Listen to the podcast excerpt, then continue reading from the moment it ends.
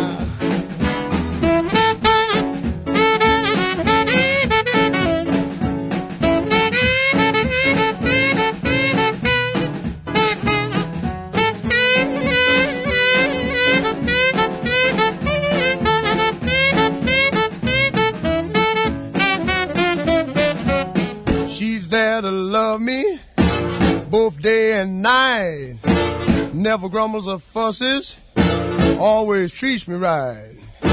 Never running in the streets uh, and leaving me alone.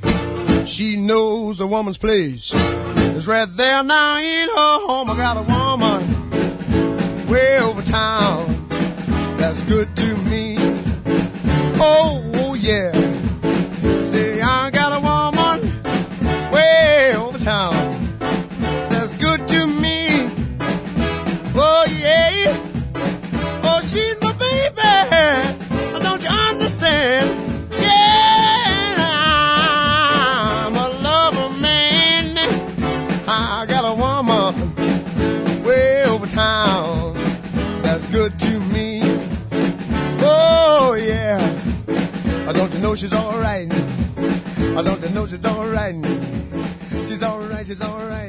Você está no Trip FM. Oh, baby.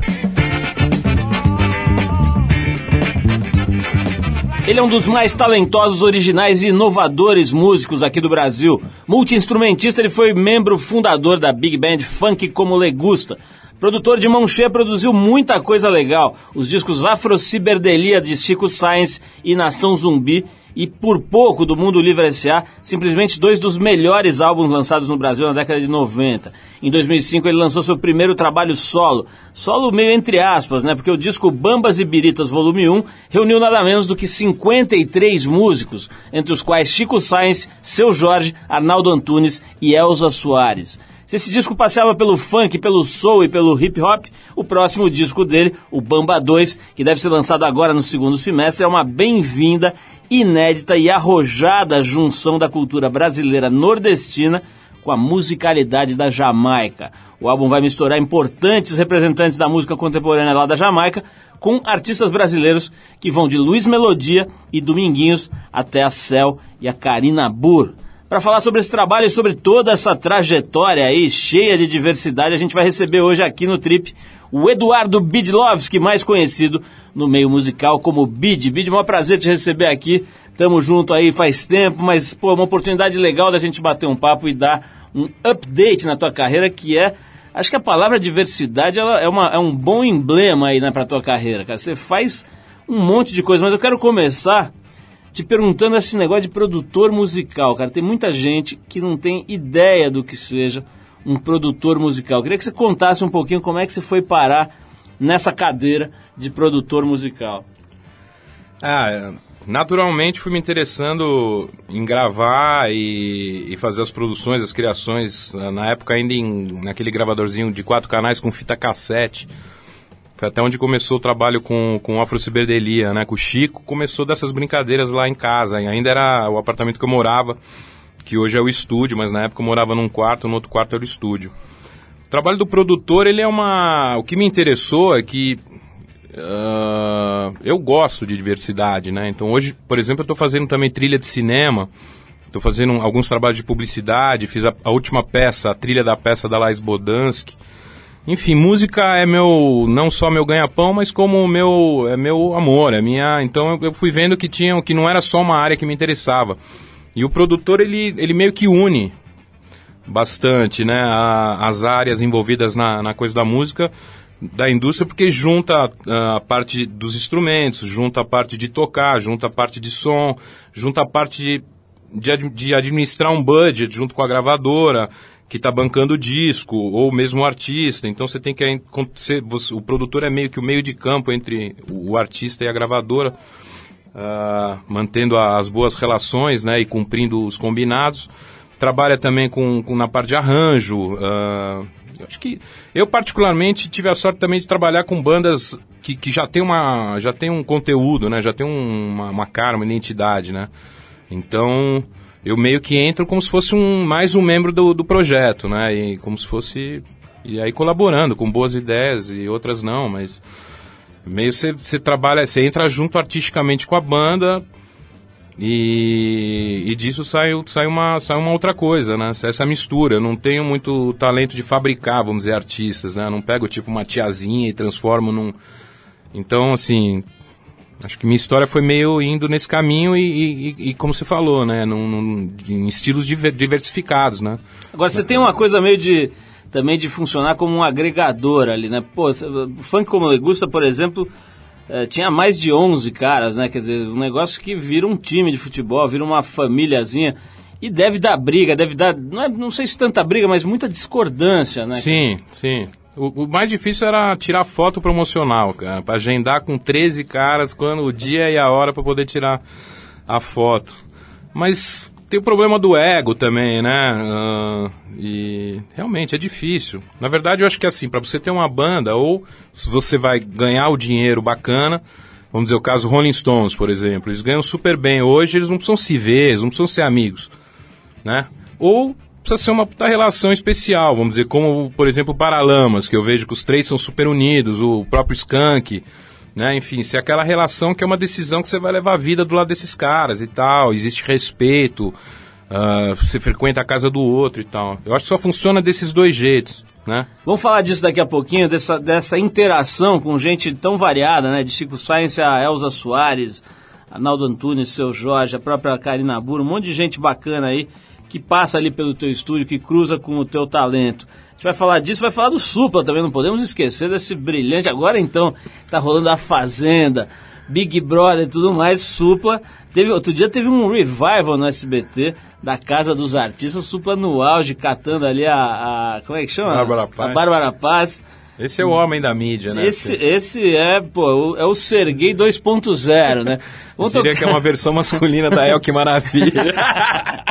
Vamos tocar uma música aqui e a gente já volta para falar desses, des, dessa miríade aí, desse leque de pessoas diferentes com quem o Bid faz sons, relaciona, tem amizade e tal. É, antes de mostrar uma música do trabalho novo do Bid, a gente separou aqui uma faixa bônus desse primeiro disco solo que eu mencionei agora há pouco, aqui o Bambas e Biritas, volume 1. Essa música, inclusive, saiu pela primeira vez num CD, você lembra, Bid? Encartada aqui na revista Trip, Sim. naquela edição que homenageava o Chico Science, né? Sim, sim. A gente vai ouvir então a faixa Roda Rodete Rodiano, que foi gravada em 94 e que tem o vocal do próprio Chico Science, falecido, né? Que é considerado por muita gente um dos maiores gênios da música popular brasileira em todos os tempos, e isso não é pouco. Depois então do Roda Rodete Rodiano, a gente volta com mais Trip FM, hoje conversando com o músico e produtor musical Bid. Vamos lá!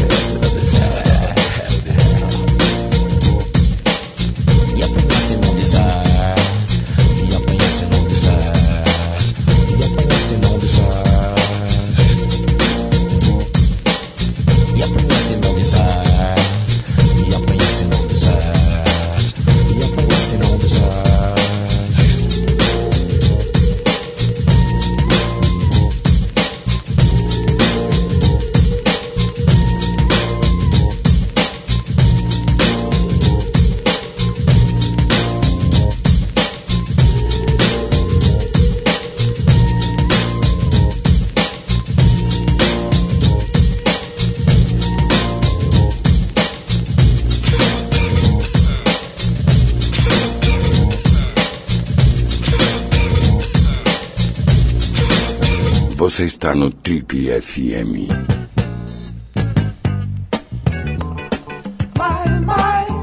Legal, estamos de volta aqui com o Trip hoje conversando com o Bid.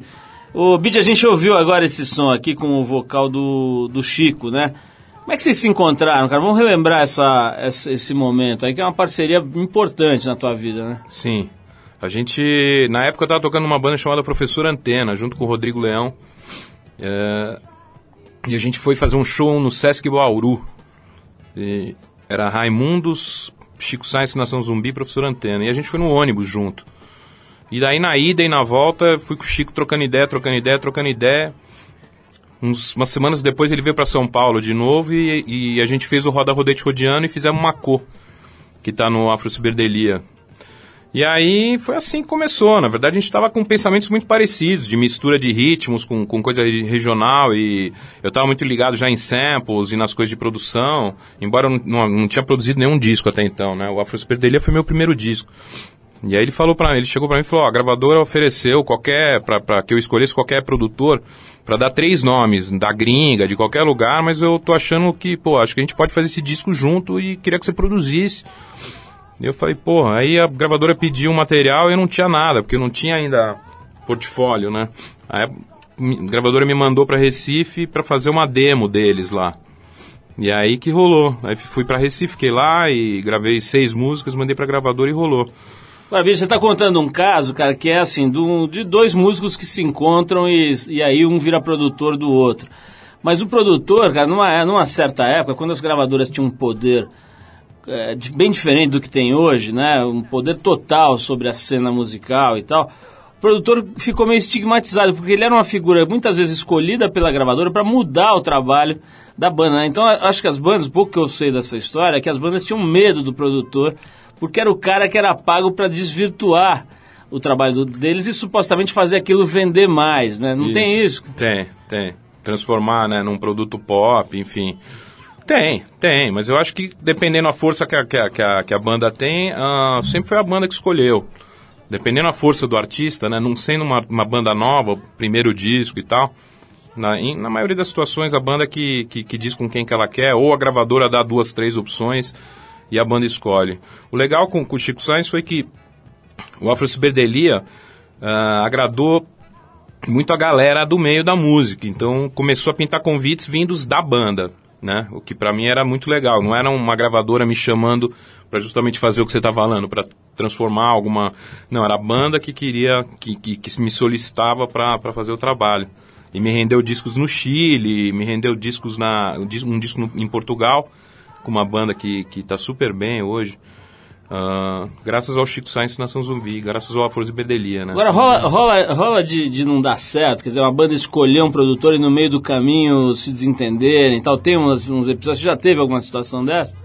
Tive a minha primeira mesmo, assim, agora há pouco, na verdade. Com uma artista que eu já tinha produzido um disco. Que eu acho que nem, nem, nem cabe muito falar quem é, mas... Uh, aconteceu certo. exatamente isso, não deu certo. E assim, uh, tem que se tem que é, é, é, você passa a ser um monte de coisa também. O produtor, uma das né, você é meio que um psiquiatra, um psicólogo, né?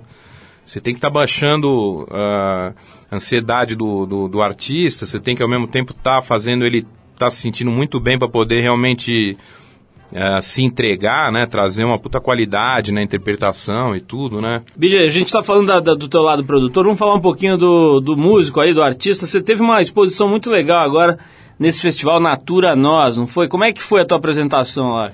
Foi ótimo, a gente conseguiu trazer três jamaicanos, o Sisla, uh, Kalonji, que é hoje talvez o maior nome do reggae mundial, uh, veio pela segunda vez, mas primeiro show, porque na, na primeira vez ele veio como backing vocal, uh, acho que do Inica Mouse. Então, a gente trouxe ele, trouxe o, o I Wayne, que também está no disco, no Bambas 2, e trouxe o Jess Royal, que é um menino da nova escola que canta junto com a Karina Burr. É, nosso primeiro single.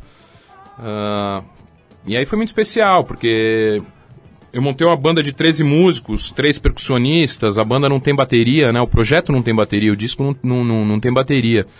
A gente está fazendo... Fizemos o trabalho todo com percussão, né? Pra ter mesmo essa cara brasileira, mesmo regional, né? Então é muito louco essa mistura quando você ouve o som, é... Você vê claramente essa mistura. Vamos falar dessa, desse momento aí, desse, dessa tua exploração, no bom sentido aí, do, do mundo lá da Jamaica, né? Do berço do reggae e, essa, e principalmente dessa fusão com as coisas aqui do Nordeste. Mas vamos mostrar, vou começar mostrando, mostrando um pouquinho disso aqui. Eu, eu separei uma, uma faixa aqui que você mostrou para nós, chama-se All Fire, é isso? É. Conta com a participação da Karina Burka, que você acabou de mencionar, teve aqui recentemente cantou no, festival, no, no, no Prêmio Trip Transformadores do ano passado. É uma figura incrível, né, Karina Burr, muito talentosa. Sim. E nessa faixa tem o Jazz Royale, que, cê- que é isso que você falou, né? Sim. Depois dessa faixa a gente volta e vamos falar do Supla. Não desligue, porque o Supla estará presente aqui. Ele vai baixar aqui nesse programa ainda. A gente vai querer saber como é que foi essa fase do Bid Moleque ali com o Supla e o teu irmão, né? O Rocco, né? E tinha os Arvos também, não tinha? Também, os árvores tinham 16, 15 anos. 15 anos, a molecada tocando ali no toque, fizeram sucesso. Mas vamos ver essa música atual aqui, essa, essa parte desse projeto atual do Bid chamado All Fire. Vai lá. Reality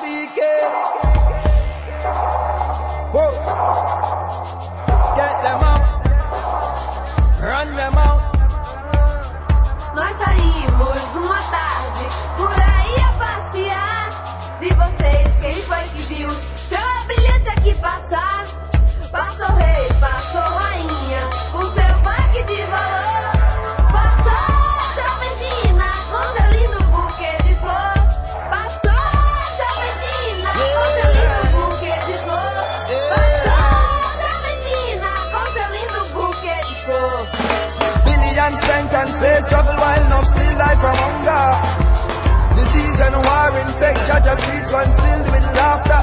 My God, young ones dying from AIDS without intercourse with a partner. If your heart pump blood to your brain, I beg you listen deep to the part, yeah. Cause enough thinking now go on, why too much pain for a falter. Now never you forget that a time of the master. Hey, now for them a jump up and don't know what's really going on. Some sing world cry, birds fly, high to the park this cold time. World cry, birds fly, high to the park this cold.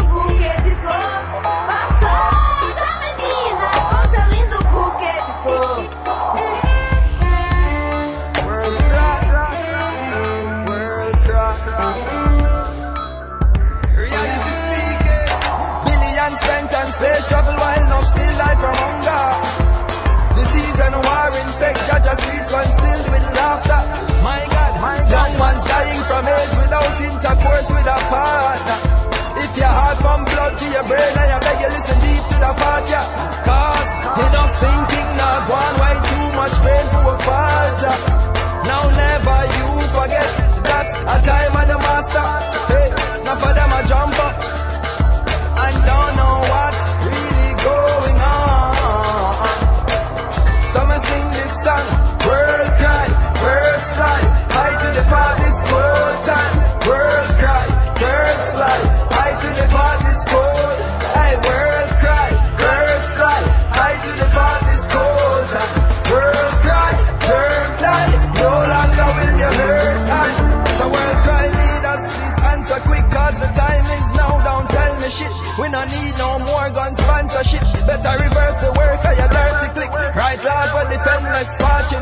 Has your mama ever spoke of karma yet? Royal strap with one llama let. Innocent and free to address the head. World cry, birds fly, high to the park this cold time.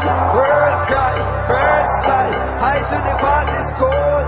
Hey, world cry, birds fly, high to the this cold time. World cry,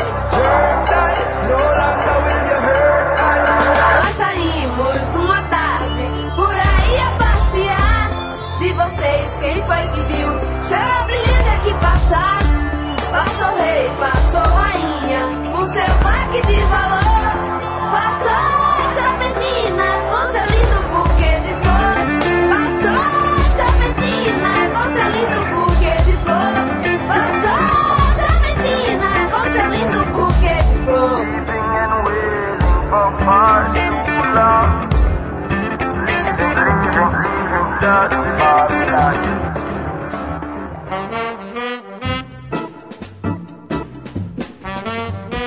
Legal, se você ligou o rádio agora, esse é o programa da revista Trip, hoje conversando com o multi-instrumentista, músico e produtor musical também, o Bid, que fez esse som que a gente ouviu aí antes da pausa, um som muito bacana chamado All Fire, com a presença desse Jesse Royal, não é isso? Isso. Bid, e da Karina Burr, duplinha que funcionou, né, cara? Os caras realmente... Sim, pessoal da Nação Zumbi nos tambor também.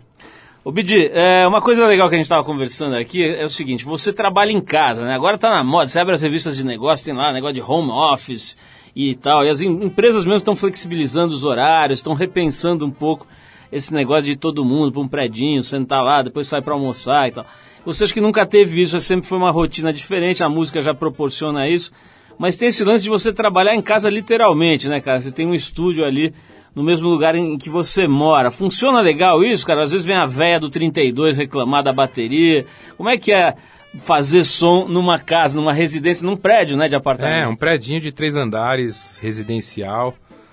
Ah, nem divulgar muito para não ir atrás de mim lá, mas funciona, né? Funciona bem demais. Eu tô, na verdade, eu saí, eu, eu, eu, eu não tô mais morando lá no estúdio já faz uns 8, 10 anos.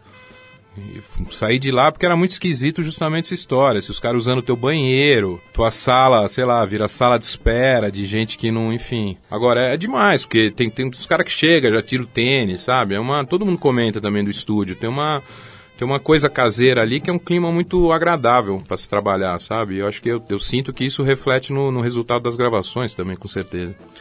Ô, Bid, vamos falar aqui desse assunto que está palpitante aqui, que é a banda Tóquio, cara. Eu me lembro de ter ido num show, acho que foi um dos primeiros lá no MASP, cara. Você lembra desse show naquele Foi. Foi o auditório show de lançamento. Foi toda uma produção tava, até, tava Rita ali, tava na plateia, produção tudo. caprichada ali. Sim. Ninguém fazia show lá no MASP, né? Era um teatro, acho que até hoje ainda é uma coisa meio rara de acontecer. A gente sempre gostou do espaço. A banda tinha essa coisa paulistana ah, de metrópole e tal, e a gente veio com essa ideia de fazer ah, um show com cenário, com um som carregado e tudo. É uma a gente a gente era bem moleque, mas tinha uma tinha uma a gente ensaiava todo dia, pô. Menos domingo, todo dia a gente ensaiava, assim. Era uns moleque meio louco de, de trabalhar e gostava do que fazia e. Agora, olhando hoje, né, para o, o caminho que o Supla tomou aí de figura mediática e de personagem praticamente, né, da, da, da cena, e, e você mais low profile, mais mergulhando nessa, nessa, nesse trabalho musical mais profundo, se é que a gente pode chamar assim, cara, é difícil imaginar vocês dois moleques ali juntos e, e, e confabulando e fazendo uma banda. Do- do- onde- De onde surgiu, de onde é que juntou essa raça aí para fazer o Tóquio, cara? Então a gente Vocês era. amigos de clube, de Não, a infância? gente era. A gente morava na mesma rua, mano. Então a gente com 9 anos, 9, 10 anos, a gente começou a jogar, a gente começou a jogar bola na, na pracinha. Aí ele tinha uma bandinha de Beatles na época que tocava na casa da avó dele, fazia uns shows na casa da avó dele. e aí eu comecei a tocar pandeiro, entrei pra parada, comecei a tocar pandeiro. Aí depois ele passou uma fase de surf ah, que eu não tive muito contato assim. E aí a gente voltou daí pra, pra reatar nessa coisa de. Ele tava já tocando bateria numa banda chamada Metrópolis. Pintou uma oportunidade de tocar no Colégio Gávea, onde eu estudava naquele, num festival da primavera. E eu chamei, eu e meu irmão chamamos ele pra fazer uns covers. Pra tocar uns The Clash, uns Exploited, Stray Cats. E aí foi, aí rolou legal. A gente fez um show, fez um primeiro show tocando nossas músicas. Nesse primeiro show, o pessoal da Som Livre, ah, depois do show, veio falar com a gente no camarim, já contratou a gente. E eu tava com 17 anos, o meu irmão Rouco com 16, Supla tinha 18, molecada mesmo, assim, foi muito louco, muito rápido, né? Só que aí a gente ia buscar minha mão direita, né, que falava sobre masturbação indiretamente, acabou sendo censurada na época. E aí o pessoal da Som Livre meio que desencanou e a gente, o pessoal da Sony acabou se interessando depois de ver um show nosso. E assim começou, e a gente acabou tendo Garota de Berlim foi música número um, mais tocada. ah, fizemos bastante, foi muito, para mim foi um grande aprendizado, assim, né? Musicalmente, não me, não me toca muito, assim, tipo, ouvir as paradas que eu fiz, mas ah, aprendi tudo, assim, de como uma banda funciona.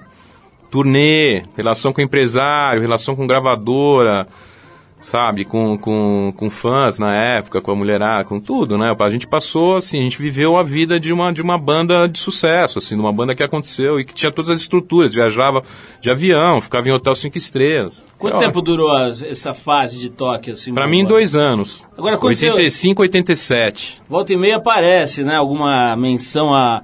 a a banda mesmo, a, como é que chama a alemã lá? A, Nina- maluca, Nina Hagen. Nina Hagen, tá? e aí aparece aqueles clipes, aquelas coisas. Como é que, que, que você sente quando você vê aquilo ali na televisão hoje? Cara, eu não lembro de muita coisa, mano. É estranho. Não- eu não. Parece outra vida, né? Outra história, que não é você. É, eu tava meio. Eu, eu tinha acabado de perder meu pai também. Eu tava num momento meio. Tá, um momento difícil da minha vida, assim. Que acabou entrando como uma fuga, como um escape mesmo, assim, de. Foi, foi, foi bom. Mas eu não. não, não- sei lá, não, não tenho saudades. Sabe? Você tem É como? Você cruza uma o fase que não tenho saudades. Eu cruzo de vez em quando, a gente não, não, é, não se fala assim direto, mas. Quando se vê, se cumprimenta, troca ideia. De vez em quando ele liga lá, que ele tá perto do estúdio. Ah, eu gosto do Supla, eu acho que o Supla é um cara verdadeiro, sabe? Autêntico. Podem falar o que quiser, mas ele realmente acredita nisso tudo e ele vive isso tudo. Então não é que ele tá fazendo um tipo. Tem muita gente que, ah, o cara é mó tipinho. Não, o cara é isso mesmo. Ele Isso acredita em tudo isso. Não tem a menor dúvida. E eu, eu respeito ele por isso. Ô, ô, ô, Bidi, tem uma, um- uma figura que não, talvez não aparecesse tanto lá na época do Tóquio, que é o Zarvos, né? Qual é o primeiro nome dele? Marcelo. Marcelo Zarvos. Que se tornou uma figura de relevo lá na cena da- da- das coisas de trilha de cinema, lá de Sim, Hollywood sim. e tal. Como é que foi? Como é que é a história do, do Marcelo nessa, nesse lance do Tóquio? O Marcelo saiu logo depois que eu saí. Mas ele estava desde o começo. Tava, tava desde o começo, Era tinha teclado, 15 né? anos, tocava teclado, tocava de pé, com um tecladinho, com, com um capão. Ele era meio uma mistura de Jobim, de- ele, então Jobim com Beethoven, bicho. Ao mesmo tempo eu tinha voltado do Peru usando aquelas malhas de lhama, sabe, assim, era freak pra caramba, assim. E eu vi outras paradas também. Acho que ele e o Andrés, que era o baixista, os caras eram bem ligados com, com os rock progressivos, uns Rush, Yes, era outra escola. Eu, meu irmão e o gente vinha de outra, de outra parada e essa mistura acabou dando a, a cara do som da banda. O Marcelo, ele saiu do Tóquio, foi para Los Angeles, estudou composição, meio que mergulhou na coisa do estudo da composição e de trilha, soundtrack e tal. Acabou, assim, decidiu ficar morando mesmo por lá e com um agente de lá começou a trabalhar. Já fez alguns filmes importantes, ele fez o Bom Pastor, com o De Niro, né? Ah, e alguns outros, mas é um cara seríssimo, né? Ele fez, acho que fez o último filme aqui, ele fez com o Bruno Barreto o, o ônibus 174. Super respeitado nesse cenário de, de Sim, trilha de é um cara cinema, muito né? dedicado, um cara muito sério. É bem louco, assim. Ele é um cara muito centrado, muito sério, muito profissa e. Eu acho que é um cara que vai fazer história na coisa do cinema, assim, daqui a uns anos, assim. Eu acho que. Que é uma coisa que leva um tempo, né? Até você ter teu trabalho reconhecido, tem muita gente, né? O mercado é. Bidi, fala um pouquinho mais desse, desse trabalho do, da, da- Jamaica, cara. Esse, essa fusão aí que você está produzindo de, da cultura nordestina com a cultura jamaicana. Como é que se deu isso aí? É, então, um trabalho que nasceu no ano passado. Eu tive na Jamaica pela primeira vez em janeiro do ano passado. E no último dia da viagem a passeio, ao mesmo tempo fazendo contatos e tal com uma galera que eu tava, no último dia eu tava andando de barquinho ali em Negril, fazer mergulho naquele, naqueles mares transparentes ali do Caribe. E eu, sei lá por que, eu coloquei um CD do, do Chico César, que é o último disco dele que eu produzi, que tem que é uma coisa meio de, de shot, baião, tal, com, mas que já vem com uma coisa eletrônica, já tem um, uma coisa mais moderna assim. E o cara da lanche começou a cantar em cima. ah, do e, e aí eu falei, eu olhei e falei, pô, vou fazer um disco assim, na hora veio uma puta luz, assim, vou fazer um disco assim. Inclusive já tinha um monte de música já pro Bambas 2, mas que acabou indo pro Bambas 3, abri uma pastinha Bambas 3 e e mergulhei a fundo. Com- voltei da Jamaica, compus as músicas, é, escolhemos, escolhi junto com o Gusta a galera que a gente ia convidar para cantar. Todos que a gente chamou deu certo. Né? A gente teve uma ajuda lá na, na Jamaica da Andrea Davis e do Floyd, que foram, fizeram a coordenação local, lá a produção local. E só o Gregory Isaacs que morreu, né? É um trabalho, e aí quando eu voltei da Jamaica, aí fui pra Jamaica em outubro do ano passado, gravei todos os cantores, voltei pra cá, ainda adicionei algumas coisas de Brasil que eu senti que faltava, a preocupação é que o disco ficasse bem balanceado. E é isso, na verdade, assim, não, não, não é uma invenção, não, tô inventando nada novo. Em 68, o Jimmy Cliff já fez um disco no Brasil. Ah, em 72, o próprio Dominguinhos, já, já junto com o Gilberto Gil, já conta que, que eles ouviram Bob Marley pela primeira vez e que ele falou que era só botar um triângulo que virava um shot. Né, isso em 72. E aí o Gil já também já fez esse trabalho do Bob Marley. Quer dizer, acho que é um namoro que já vem acontecendo, né? O que eu fiz foi ir mais a fundo. Eu não só fiquei no, não fiquei só no shot, no forró com o reggae, mas fui pro dance hall misturado com, com maracatu, o ska misturado com, com arrastapé, enfim, eu fui buscar mais ritmos do Nordeste que, que, que, que, que tem a ver com outros ritmos da Jamaica. Então, uma relação muito forte musical, cultural, né? Os dois países passaram por escravidão. Os dois países vêm de cultura africana, em termos de ritmo e tudo, então tem muita coisa em comum, né? Eu achei isso tudo muito rico, resolvi mergulhar fundo e, e sempre, assim, tentar ser o mais autêntico possível. Então, é tambor, é Nação Zumbi, é sanfona, é Dominguinhos. É reggae, então vamos chamar o Cisla, vamos chamar filho, um dos filhos do Marley, vamos uh, U-Roy, Reptones, assim, a seleção de cantores é, é incrível. Aqui, infelizmente aqui no Brasil o pessoal não conhece muito bem, mas vai acabar conhecendo, né? É, Você citou todos essas, essas- esses exemplos né, de situações anteriores aí da fusão dessas culturas. Tem o Maranhão, né, que virou uma espécie de sucursal da Jamaica já há anos, né? Sim. Aqueles sistemas de som gigantes. Eu lembro da gente fazer matéria na Trip sobre isso há décadas já, né? Então Sim. tem tudo a ver. Vamos ouvir então um pouco desse trabalho do Bid. A gente separou aqui uma música, Bid, que é essa Only Jah Love. Fala um pouco dessa faixa aqui. Only Jah Love é uma música com, com bem, é, é um maracatu eletrônico, assim, com, com pitadas de dance hall, com o Cisla Calonge cantando. No baixo está o, o Bi Ribeiro, o grande convidado que acabou tocando com a gente no Festival Natura Nós. E acho que não tem muito o que contar, é mais ouvir, sabe? Eu acho que é a parada desse trabalho é o som. Vamos ouvir Only Jah Love, a gente volta ainda pra fechar esse papo com o Bid hoje aqui no Trip. Vamos lá.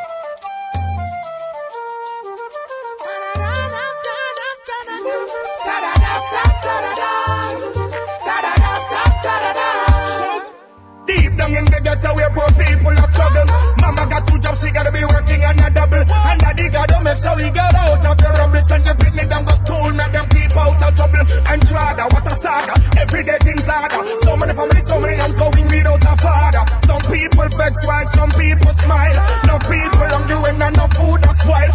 Politicians, them not good. See them a jokers.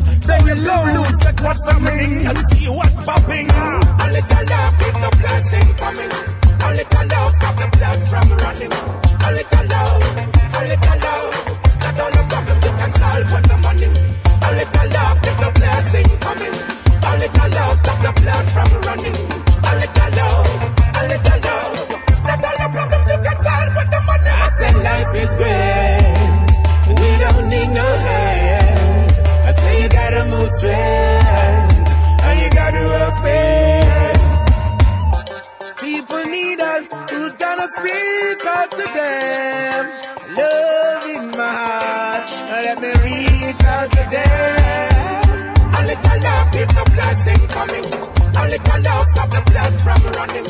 A little love, a little love. Not all the problems you can solve with the money. A little love, get the blessing coming. A little love, stop the blood from running. A little love, a little love. Not all the problems you can solve with the money. Deep down in the gutter where poor people are struggling. Mama got two jobs, she gotta be working and a double. And daddy gotta make sure he get out of the room. It's the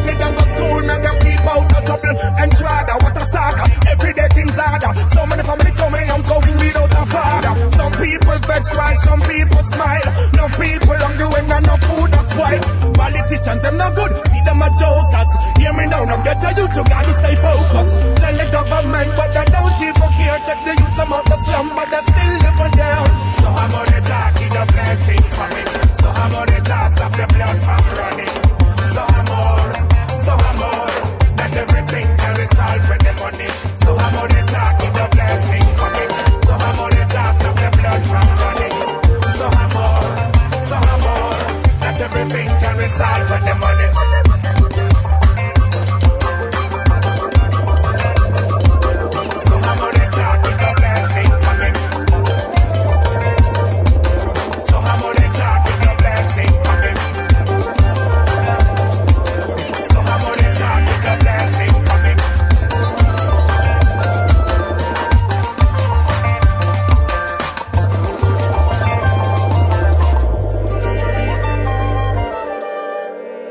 Você está no Trip FM.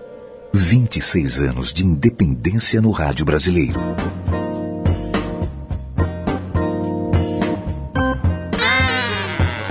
Legal, se você ligou o rádio agora, esse é o programa da revista Trip. A gente está hoje conversando com o Bid, que é multi-instrumentista, músico, produtor musical.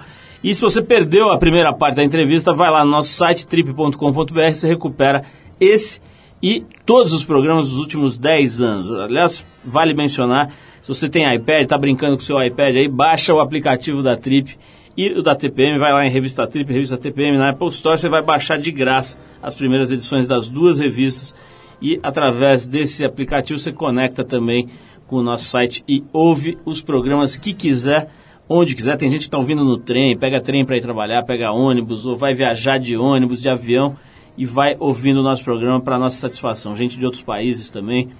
Enfim, Bidi, é, tem essa história da maconha, né? Quer dizer, a Jamaica é muito associada a essa cultura da maconha, etc. Né? E tem essa coisa do, do rastafarianismo. Enfim, é, hoje a gente está no meio dessa discussão aqui no Brasil. Né? Ela foi levantada com muita força por conta desse documentário aí, encabeçado pelo Fernando Henrique, Sim. né? sobre a revisão do, da forma como o Brasil trata a maconha. Eu queria saber a tua opinião, cara, especialmente depois de ter ido é, para a Jamaica duas vezes, ter interagido com essa cultura de forma mais intensa. Bom, lá a maconha é uma questão quase que religiosa, né? Tive contato ali com o pessoal ah, Rastafari mesmo, que, enfim, eles acreditam que aquilo faz parte mesmo da religião do dia a dia deles. Enfim, é uma erva natural abençoada e. Eu acho que no Brasil é uma. Já está na hora, né? Eu acho, da, de se modificar as leis. ah, eu sou a favor. Eu sou a favor da legalização. Eu sou a favor da, da conscientização das pessoas, né? As pessoas têm que saber ah, sobre tudo e ter essa liberdade também, né? De escolher o que elas querem. E acaba que o tráfico tomou conta, né? E a gente não sabe com quem que eles estão envolvidos, governo, etc. Ficou uma indústria muito grande, muito poderosa e muito injusta ao mesmo tempo. Quer dizer, eu, eu acho que está muito mais que na hora. Eu acho que as marchas são de extrema importância, embora eu acho que ainda na marcha, talvez 10% ali esteja realmente ligado à causa e os outros 90% estão afim de ir lá curtir uma festa e fazer um barulho, ah, não sei o que tal. É, e aí começou a pintar outras marchas, né? A marcha da não sei o quê. Então, assim, começa a virar. Então, por um lado, eu acho que os políticos já olham essa- esse segmento de jovens e tal já meio torto. Então, Jovens marchadores. eu acho que já queima mais o filme ainda, entendeu? Quando começa a pintar mais marcha e quando as marchas são viram uma coisa meio uma, uma celebração, uma festa, ao invés de realmente ter uma voz ativa mesmo. Então eu só espero que cada vez mais mais pessoas realmente ah, aprofundem na história e que coisas e que situações sejam e que enfim que sejam realizadas situações que de mais força, né? Alguma coisa tem que acontecer. Quer dizer, eu fico contente pelo FHC de, de, de tomar a frente dessa história, ah, porque eu acho que além dele deveriam outros tomar a frente, né? Então pessoas públicas de força e que estão aí com e que trabalham tem pô, o Fernando Henrique tem uma história bacana aí da, de vida, de trabalho, de tudo e tá aí falando sobre maconha abertamente, sobre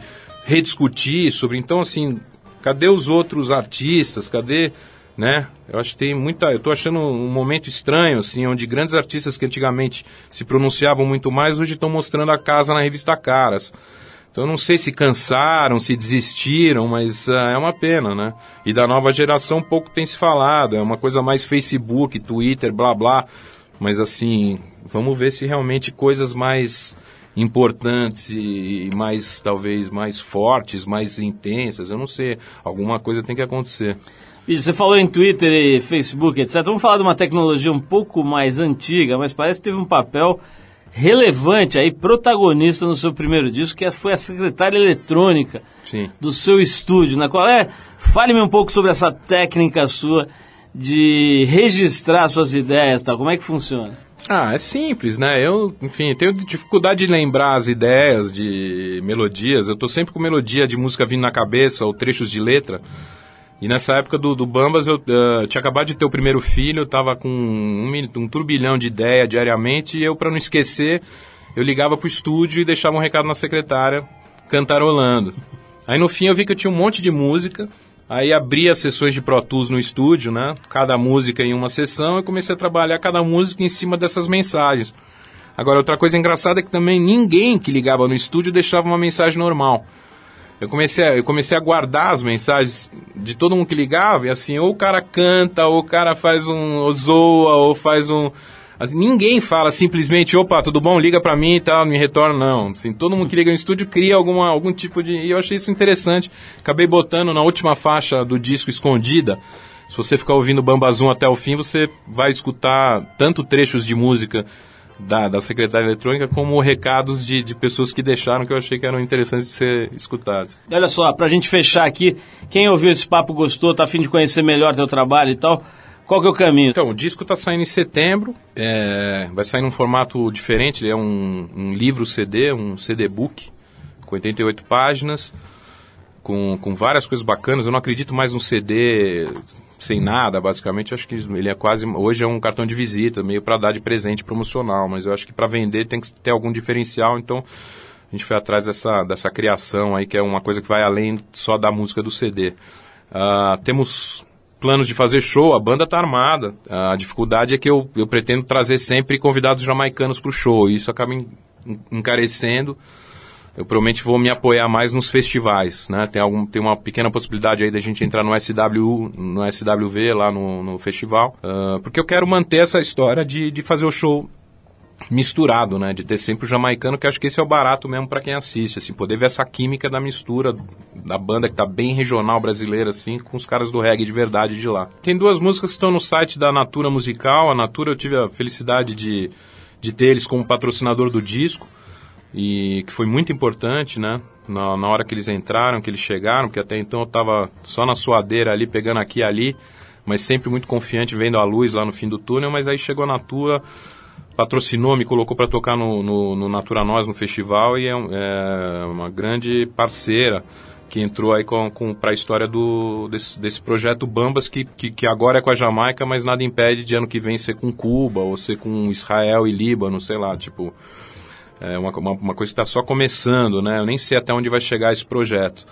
Bem legal mesmo essa, essa iniciativa da Natura aí, merece ser mencionada, então quem quiser dar uma Sim, sapiada, vai no lá site no site da Natura deles, né? Musical, musical tem essas duas músicas que tocou hoje.